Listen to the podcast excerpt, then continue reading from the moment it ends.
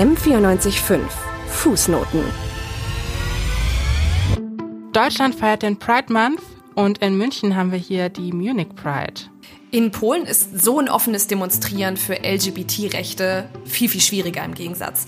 Dort waren nämlich gerade Wahlen und gewonnen hat der bisherige Präsident Andrzej Duda. Und der gilt als klar konservativ und nicht gerade als Unterstützer der LGBT-Szene. Duda spricht da von einer LGBT-Ideologie und die will er in Polen so nicht haben. Wir sehen uns deshalb heute die Situation der Community an und dazu haben wir im Vorfeld mit dem polnischen LGBT-Aktivisten Kaspar Kubiak gesprochen und wir interviewen Monika Pacifica Tiki von der polnischen LGBTQ-Plus-Organisation Lambda Südczyk. Außerdem setzen wir uns mit LGBT-freien Zonen auseinander. Das klingt wie ein schlechter Scherz. In Polen sind das aber explizit ausgewiesene Zonen ohne LGBT-Menschen in einigen Städten. Und wir fragen uns, wie konnte es so weit kommen und wie soll die Politik darauf reagieren? Darüber sprechen wir mit Stana Iliev von der internationalen LGBT-Organisation All Out. Wir, das sind Pamela Chumba und Valerie Nowak. Und ihr hört jetzt den Fußnoten-Podcast von MP95.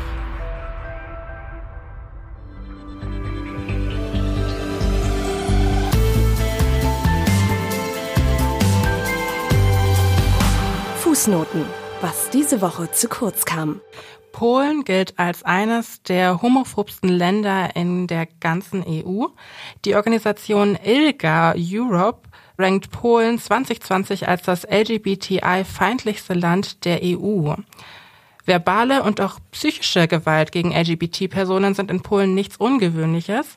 Das erfährt auch der politische Aktivist Kaspar Kubiak, der ähm, zur Spitze der kleineren LGBT-Organisation Institut Równowski in Oazilona Gora gehört, am eigenen Leib, obwohl er selbst hetero ist. People think that I'm gay, but I don't mind because I don't care how someone just see me, but I'm also just being attacked by, uh, you know, people. I, I mean about the words, about uh, they are just attacking my uh, my car just just put it something on the window. So my my my son, I had uh, some problems with uh, in the school because the the, the kids they thought that, that your your your dad is gay, so they just make a, uh, some some jokes about it, and it's uh, it shouldn't be like that. Vergangenes Jahr wurde auch eine Breitparade aus etwa 800 Menschen in der polnischen Stadt Bialystok abgehalten. Aber es gab auch katholische und nationalistische Gruppen, die sich organisiert haben und rund 40 Gegenkundgebungen auf die Beine gestellt haben. Die Pride wurde dann schließlich von rechten Hooligans angegriffen und Kubiak war selbst vor Ort. Er hat selbst eine Weile in Deutschland gelebt und hat uns erzählt, wie sehr sich die Pride in Polen von der Pride in München oder auch in anderen Großstädten wie Berlin unterscheiden kann. Looks a little bit different like the other cities. Because in the other cities it's like a carnival. Yeah, it's uh, so it's a happy event. Uh, everyone's just cheering on the people on the streets. They are waving. Here we are just going through the our city, and there's a lot of uh, people who just don't agree with us and are trying. Not here, but on the other parts of the Poland, they are just throwing the the eggs, the the, the, the stones. They are just uh, you know, just uh, screaming and it's not nice. Pride bei uns in München fühlt sich an wie eine große, unbeschwerte, bunte Party. In Polen ist das ganz anders, wie Kubiak hier erzählt. Woher kommt das queerfeindliche politische Klima in Polen? Ein Überblick auf die politische Situation in Polen liefert Kevin Golde für uns. Schneller wissen, was los ist. Politik in 100 Sekunden. Heute die polnische Peace-Partei. Erst seit Ende des Kalten Krieges, also seit 1989, ist Polen demokratisch. Dabei verfolgte das Land von Beginn an eine liberale proeuropäische Politik. Jedoch gab es auch andere konservative und nationalistische Strömungen, die sich, vereinfachend gesagt, letztendlich in der Peace-Partei wiederfanden. 2015 setzte sich schließlich ihr Kandidat Andrzej Duda bei den Präsidentschaftswahlen durch. Im selben Jahr wurde während der Flüchtlingskrise auch das Parlament gewählt, wobei die Peace vor allem die migrationsfreundliche Politik kritisierte und die absolute Mehrheit erreichte. Die Beliebtheit der Peace kann laut ExpertInnen aus drei Säulen abgeleitet werden. Sozialleistungen, Konservativismus und Patriotismus. Nachdem das Land 1989 eine Marktwirtschaft aufbaute, haben die regierenden Parteien etliche Sozialleistungen als unfinanzierbar abgetan. Die Peace setzte diese jedoch erfolgreich um, wovon vor allem die ärmere Bevölkerung im ländlichen Raum profitiert. Die zweite Säule wird aus konservativen katholischen WählerInnen gebildet. Die Peace ist offen homophob und führt einen Kampf gegen die LGBTQ-Bewegung. Bei Katholiken, die Homosexuelle als Gefahr für Familien betrachten, kommt diese Einstellung gut an. Die letzte Säule, die die Peace beliebt macht, ist der Nationalstolz. Während die Vorgängerregierungen Nationalismus für etwas Überholtes erachteten und auf ein proeuropäisches Wir-Gefühl setzten, gewann die Peace-Partei die Nationalistinnen für sich. Doch stoßen auch in Polen insbesondere die letzten beiden Säulen auf Kritik und spalten das Land. Das Land ist gespalten. Das sieht man auch am Wahlergebnis diese Woche. Am 12. Juni, also letzten Sonntag, fand die Stichwahl statt zwischen Andrzej Duda und Rafał Trzaskowski. Warum eine Stichwahl? Duda hat mit 43,5 Prozent im Vorwahlgang die absolute Mehrheit nicht erreicht. Und mit rund 51 Prozent hat Duda jetzt ganz knapp dieses Rennen um die Präsidentschaft gewonnen und behält sein Amt. Bei dieser Wahl, da standen sich zwei sehr polare Seiten gegenüber. Also auf der einen Seite haben wir Duda, der ist der Kandidat der Peace im konservativen Spektrum und sein Wahlkampf ist eben gekennzeichnet durch die Hauptsäulen der Peace. Es wird so ein bisschen gezeigt, wie er ist der Mann für die kleinen Leute. Und auf der anderen Seite haben wir Trzaskowski, er ist der Kandidat der PO, Stadtpräsident von Warschau, ist eher so Mitte links und zeigt sich wie der Mann für die pro-westlichen städtischen Eliten. Die haben beide ganz unterschiedliche Positionen zur LGBT. Genau. Ich habe mir nämlich Rafał Trzaskowski mal genauer angeschaut. Er ist wie gesagt der Rivale von Duda und er positioniert sich ganz deutlich für LGBT-freundliche Positionen. Er hat beispielsweise 2019 eine Erklärung zur Unterstützung der LGBT-Rechte ähm, unterschrieben und er kündigte an, dass er LGBT-Themen auch in den Sexualunterricht in der Schule mit reinbringen möchte. Und er hat auch aktiv das LGBT-Thema als Wahlkampfthema eingebracht und somit auch den Stein ins Rollen gebracht. Allerdings gibt es auch so ein bisschen eine kleine Kritik an Trzaskowski, denn ähm, von vielen in der Community wird er nicht als der beste Kandidat gesehen, denn manchen geht seine Unterstützung nicht weit genug. So ähm, sagt er beispielsweise, dass er die, das Adoptionsrecht für gleichgeschlechtliche Paare nicht unterstützt. Andrzej Duda hat sich oft über die sogenannte LGBT-Ideologie geäußert in seinem Wahlkampf. Am 10. Juni hat Duda eine Family Charter unterzeichnet und das Ganze ist Teil seines Wahlversprechens. Da dreht sich zum Beispiel darum, gleichgeschlechtliche Ehen, Adoptionen und LGBT-Themen in Schulen nicht zuzulassen. Und dieses Ergebnis der Stichwahl zeigt eben, dass es ein ganz harter Schlag für die LGBTI-Plus-Community. Und Kubiak zum Beispiel hat die Wahl selbst so miterlebt. It was very hard because many people from my society or my friends just said that, okay, I'm leaving right now because I'm not going to stand it here for the next five years. and uh, those homophobic uh, rhetoric, uh. So, ähm, das klingt alles super hart, was wir da schon gehört haben. Und mich hat diese ganze Situation ziemlich betroffen gemacht. Und ich wollte mir einfach mal anschauen, wie ist denn die Situation für LGBT-Personen in Polen aktuell? Denn ich kann mir gut vorstellen, dass jetzt für Menschen aus der Community das auch wirklich ein harter Schlag ins Gesicht ist, dass du da wiedergewählt wurde zum Präsidenten und dass da eine Befürchtung da ist, dass jetzt alles wieder schlimmer wird und dass die Situation sich für LGBT-Menschen in Polen quasi verschlechtert, noch schlechter wird, als es ohnehin schon ist. Darüber habe ich auch mit einer LGBT-Aktivistin gesprochen. Das ist Monika Pacifica Tiki. Sie ist von der LGBTQ-Plus-Organisation Lambda Sitchin und die haben ihren Sitz in der polnischen Stadt Stettin.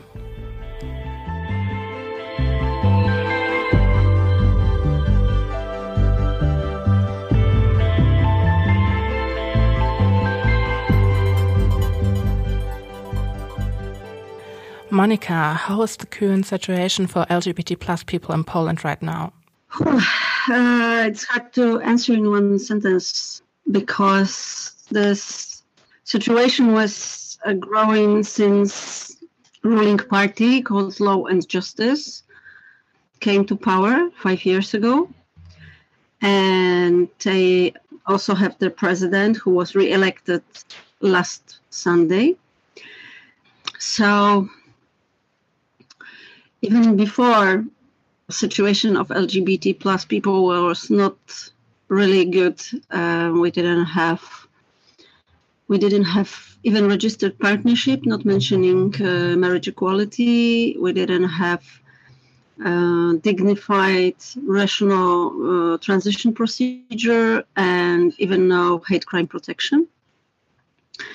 And since uh, Law and Justice came to power, uh, they also added sort of active uh, harassment on LGBT people, uh, starting from calling us perverts in public media. Uh, even members of uh, government were calling us like this. Such language about us lasted for three years. And in 2018, so after three years of rule of law and justice, the community became so upset that we started to organize more mar- pride marches than before. Before that year, we had only six um, pride marches in the biggest cities, and this number uh, grew in 2018 to 17 and 2019 to over 30 prides. And the re- reaction was uh, hate campaign which they combined with election campaign. We had four elections in a row in last one and a half a year. First it was local governments, then Euro- European Parliament, then uh, Poland's Parliament, and uh, this year President election. What do you and that does the LGBT plus community fear um, could happen in the following years of Duda's term? law and justice controls like uh, also supreme court uh, they control all the legal system they have control over courts. So we are not full democracy anymore. And now they have also president again. So they can do whatever they want. Uh, if they would like to ban our prides or put um, anti gay propaganda law like in Russia, they can do it. So we are afraid that it, may happen in in next three years, which last to the next parliament election. And also we are really afraid of the scale of violence against us, which followed this propaganda, which was, you know, in public media and also within Catholic Church, because uh, government and church cooperate very, very close. And uh, we know from um, information that come to our NGOs that a lot that um, hate crimes against LGBT people are much more often than before. And also the rate of suicide attempts uh, grew because yeah especially young people can't stand it you know hearing all around that they are diseased that they are plugged that they're perverts that they are pedophiles and they do not deserve to live in poland also one third of area and population of poland live in so-called lgbt free zones declared by municipalities, counties, or regional governments, especially on the south and east of Poland. So um, it is all devastating us from inside on psychological level.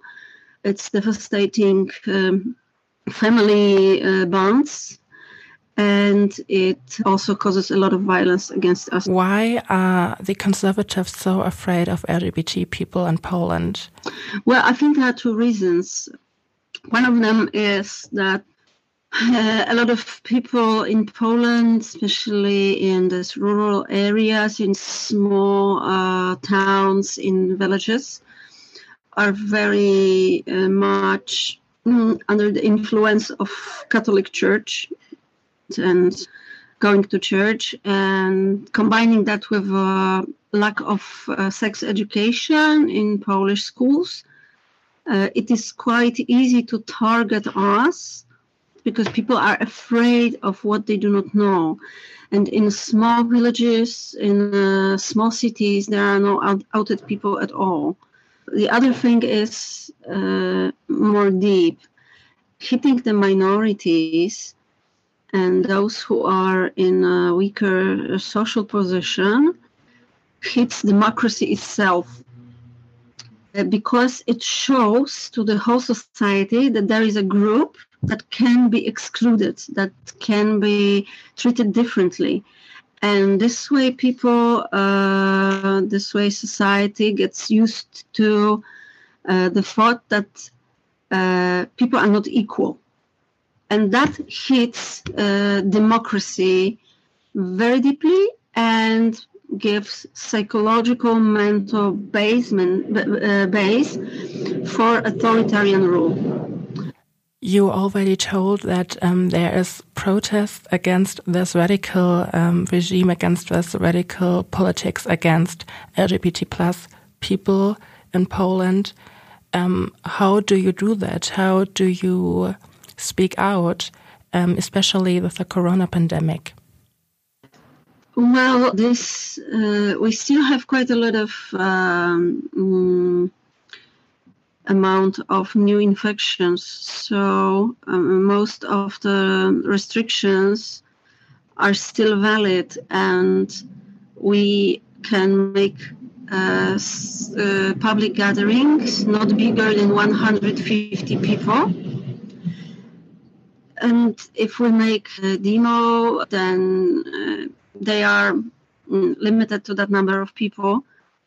But I noticed that uh, in the uh, west of Poland, the police doesn't count us very precisely. So sometimes it's, I think, about 300 or 200 people. Anyway, it's still very small gatherings. And of course, we cannot organize pride marches. Uh, so um, some of our of our protests also are made in the internet, like making photos with some hashtag uh, or written on paper or sending petitions. We, st- we, we, we do whatever we can in situation of uh, pandemic. Yeah, it weakens us as well because prides gave us a lot of power, a lot of energy last year. And now we cannot make them. But yeah, we are still standing, like Elton John sang. Monica, thank you very much. We wish you and all the LGBT plus uh, people in Poland the very best.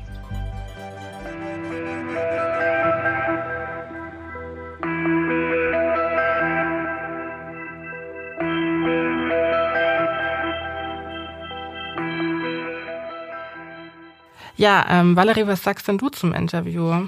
Also was mir besonders stark in Erinnerung geblieben ist, ist tatsächlich die Stelle, in der sie nochmal gesagt hat, dass die Suizidraten unter jungen Menschen so nach oben gegangen sind. Das fand ich sehr, sehr krass und das deckt sich auch mit dem, was Kaspar uns erzählt hat.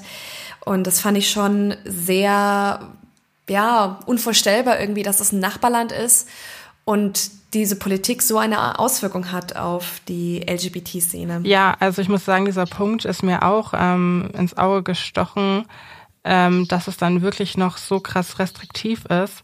Und wie du schon gesagt hast, das ist halt einfach unser Nachbarland. Da fährst du halt ein paar Stunden hin, gerade von Bayern aus. Und ähm, da geht's halt ein, ganz anders ähm, zu als hier. Ähm, da sind schon echt ein paar krasse Unterschiede zu sehen.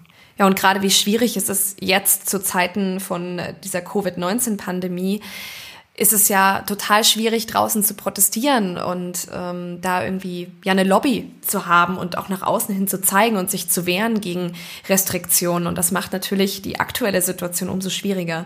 Ja, also dieses sich offen zeigen können, offen sein zu dürfen, wer man will, das ist schon ein wichtiger Punkt, würde ich sagen. Auch dieser eine Punkt, den sie angesprochen hat mit den LGBT-freien Zonen, ist ja richtig übel.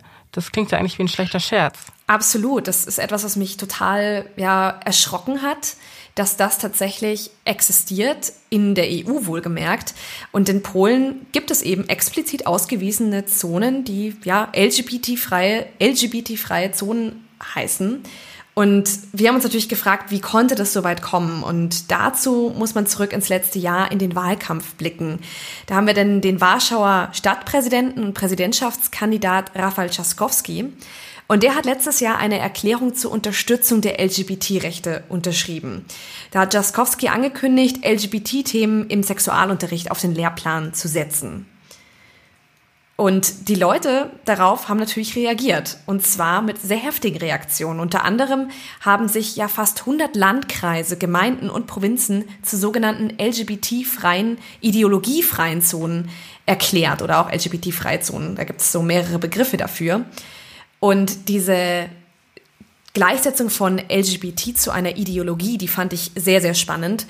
Denn in Polen heißt es immer wieder auf Schildern bei Protesten, wir sind Menschen, keine Ideologie. Also die LGBT-Plus-Community versucht sich ja, davon abzusetzen von dieser Rhetorik. Und die Politik bedient sich immer weiter diesem Begriff. Das hat uns ähm, der Kubilak auch nochmal erzählt. He, he's comfortable for him to fight with ideologies because it's easier to say that ideolo- uh, ideology, not Martin or Sebastian or something, you know, just a person, is easier to fight with as something that doesn't exist. Uh, he doesn't want to hear it. He doesn't want to speak with us. He wants to just uh, fight with a ghost. Uh, and we are just suffering because they are just compare us with the pedophiles, with zoophilia, Kubilak erklärt, dass manche Politiker noch nicht mal wissen, was LGBT überhaupt bedeutet. Und in Polen, also besonders im Osten, scheint es da eine große Unwissenheit bei dem Thema zu geben. Und die Rhetorik in der Politik, die kommt leider bei den Menschen an. My mother, when I was starting the activist, uh, she said that, so you're going to be a pedophile right now? So uh, it, she was, you know, taking those those, those words from the president and she believed, she believed that. Ja, Valerie, ähm, das ist ja richtig, richtig krass, was du da gerade erzählst hast, aber ich habe es noch nicht so ganz verstanden. Also mit diesen LGBT-freien Zonen heißt das, dass da tatsächlich niemand aus der LGBT-Szene lebt? Naja, diese Deklaration von LGBT-freien Zonen, die sind in erster Linie symbolisch zu sehen, eben als Reaktion auf Tschaskowskis Vorschlag. Und das soll eben zeigen, dass sie diese LGBT-Ideologie, in Anführungszeichen, ablehnen. Und diese Zonen haben vor allem Städten und Gemeinden eben im Südosten Polens verabschiedet. Aber das deckt fast ein Drittel der gesamten Landesfläche ab. Das heißt, das ist im ganzen Land. Also vor allem mit Konzentration auf Südosten Polens, aber man muss natürlich unterscheiden. Das sind immer wieder einzelne Städte und Gemeinden. Es ist natürlich nicht das ganze Land, aber man sieht, wie gespalten Polen als Land ist dadurch. Das ist richtig krass. Ich meine, wenn jemand jetzt hierher kommen würde und sagen würde, es gibt bestimmte Zonen, die darf irgendeine bestimmte Gesellschaftsgruppe nicht betreten, dann wird es krassen Widerstand geben. Ich meine, wie haben die Leute denn reagiert? Ja, das hat natürlich große Wellen geschlagen. Also gerade liberale Politiker, Medien, Menschenrechtsaktivisten haben diese LGBT-freien Zonen mit Erklärungen verglichen aus der Zeit des Nationalsozialismus. Damals hieß es ja auch, dass Gebiete judenfrei sein sollten und äh, das erinnert halt stark an die Zeiten damals. Am 18. Dezember letzten Jahres hat auch das Europäische Parlament sich für eine Missbilligung der LGBT-freien Zonen ausgesprochen mit 463 zu 107 Stimmen.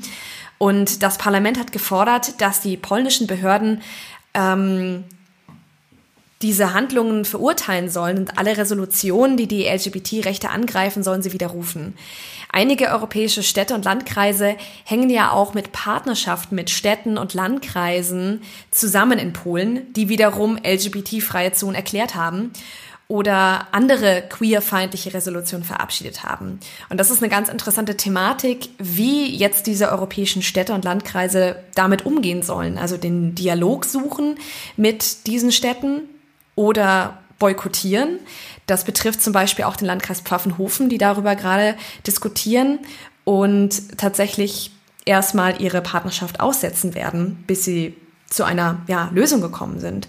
Und darüber haben wir mit Stana Iliev gesprochen. Die ist Kampagnen die ist Kampagnenmanagerin für All Out, einer internationalen LGBT-Plus-Organisation, die unter anderem mit Petitionen und Aktionen gegen Queerfeindlichkeit rund um den Globus vorgehen will.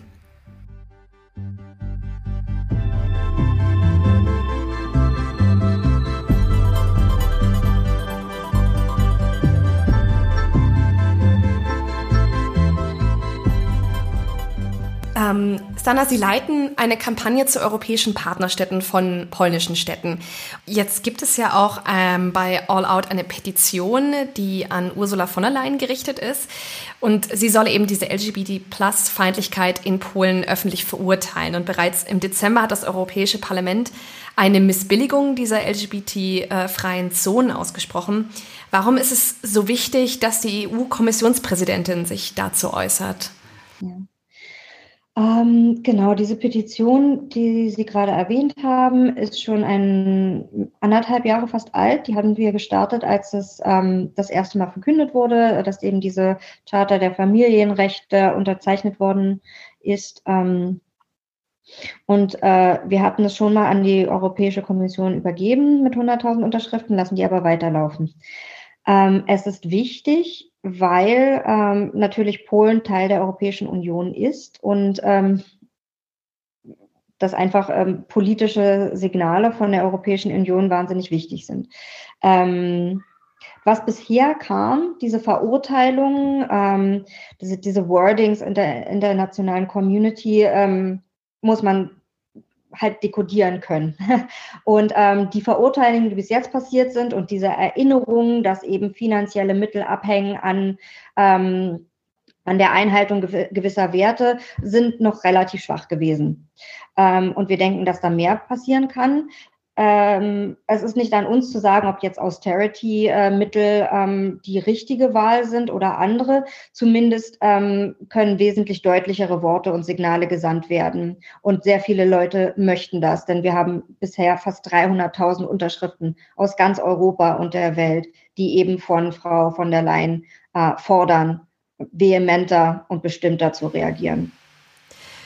Jetzt würde mich noch mal interessieren, näher auf diese LGBT-freien Zonen ähm, einzugehen. Das war für mich schon etwas, wovon ich vorher noch nicht gehört hatte, was mich aber sehr ähm, erschreckt hat. Und mich würde da mal interessieren, wie Sie als Organisation davon erfahren haben und wie Sie darauf reagiert haben. Ja. Ähm, zum ersten Teil der Frage, also das ist unser Job. Wir sind eine Organisation, die sich global für LGBT-Rechte einsetzt. Und was wir tun, ist ähm, äh, nicht selbst von uns aus zu reagieren, sondern wir gehen immer zu Aktivistinnen und Aktivisten, die vor Ort betroffen sind oder sie kommen zu uns und wir geben dann eine globalere internationale Plattform und helfen mit Know-how, digitalen Strategien und so weiter ähm, und mit Netzwerken weiter. Und wir haben eben mit Aktivistinnen ähm, in, in, in Polen äh, die erste Kampagne entwickelt, die eben an Frau von der Leyen geht.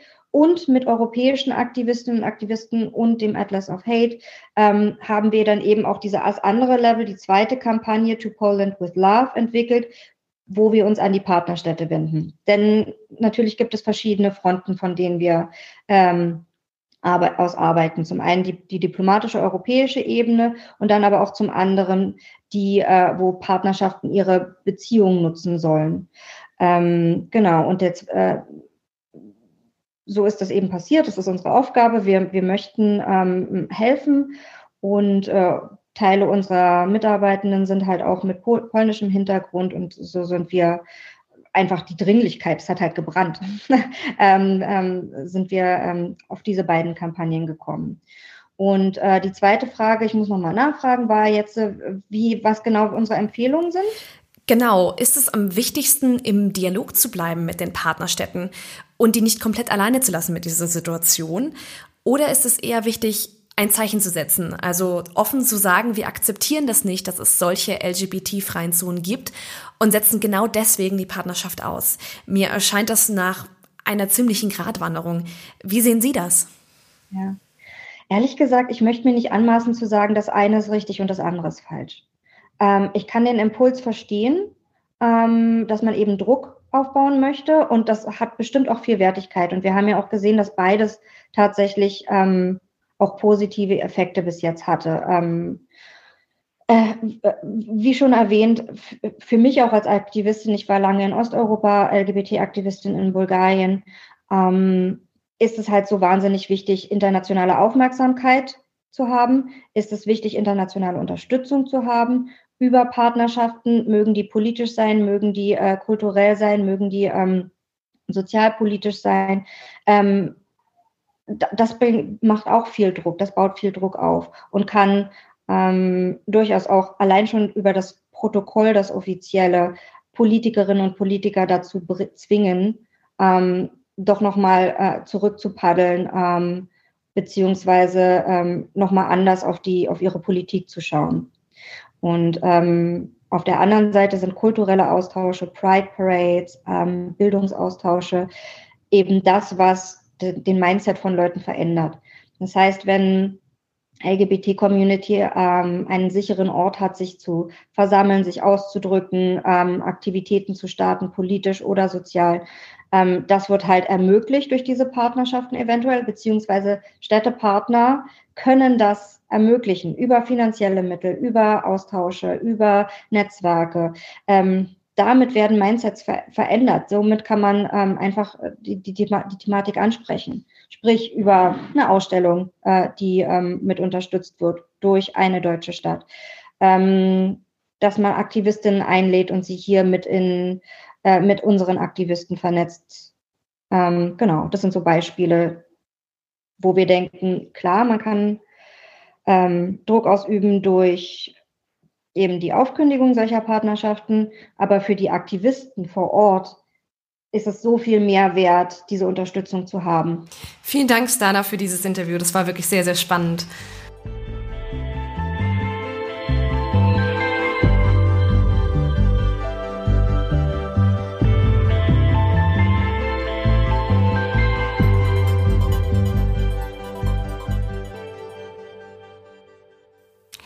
Ja, also ich muss sagen, was äh, Stana Eliev erzählt hat, fand ich mega interessant und mega spannend. Vor allem den ähm, Aspekt, dass man mit Partnerschaften ebenso viel bewirken kann wie jetzt auf der Gesetzesebene. Ja, ich fand es total spannend, weil es eben auch klar rauskam, es gibt nicht so diesen einen goldenen Weg. Also soll ich jetzt als Partnerstadt die Partnerschaft aufkündigen oder soll ich im Dialog bleiben? Soll ich einfach so tun, als wäre nie was passiert? Man muss da irgendwo einen Mittelweg finden, aber den Einfluss, den man darauf haben kann, das war mir tatsächlich vorher gar nicht so bewusst, wie viel doch so eine Stadtpartnerschaft auch bedeuten kann auf die ganze Szene und wie wichtig einfach auch Unterstützung ist, dass man die Situation in Polen nicht ganz vergisst, sondern sich damit auseinandersetzt und sich das näher anguckt, was da eigentlich gerade in unserem EU-Nachbarland passiert. Ähm, Valerie, hat sich denn jetzt ähm, nochmal was ergeben bei diesen LGBT-freien Zonen? Gab es da jetzt auch auf juristischer Ebene nochmal Veränderungen? Es gab tatsächlich Konsequenzen und zwar aus Polen selbst.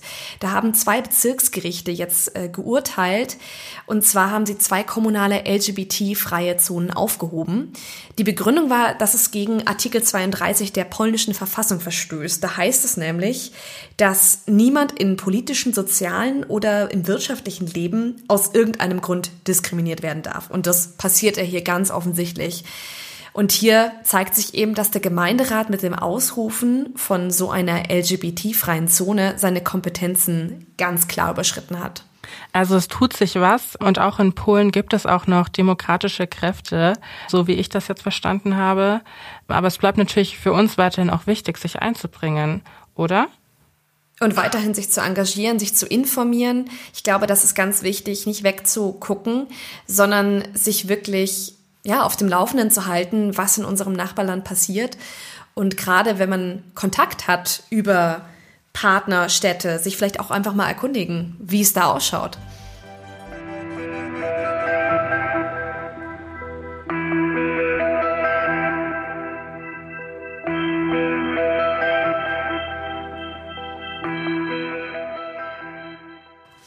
Das war eine Folge Fußnoten über die LGBT-Situation in Polen. Und mit dabei bei der Redaktion waren Duigo Ogur, Dorothea Wolf, Kevin Golde und Johanna Hager. Die Leitung für diese Folge hatten Laura Wiedemann und Johanna Hager. Und für die Produktion zuständig war Jonas Bayer. Redaktionsschluss war heute der 19.07. um 18 Uhr. Und gehostet haben ich, Pamela Chumba. Und Valerie Nowak. Vielen Dank fürs Zuhören und wir hören uns hoffentlich bei der nächsten Folge Fußnoten wieder.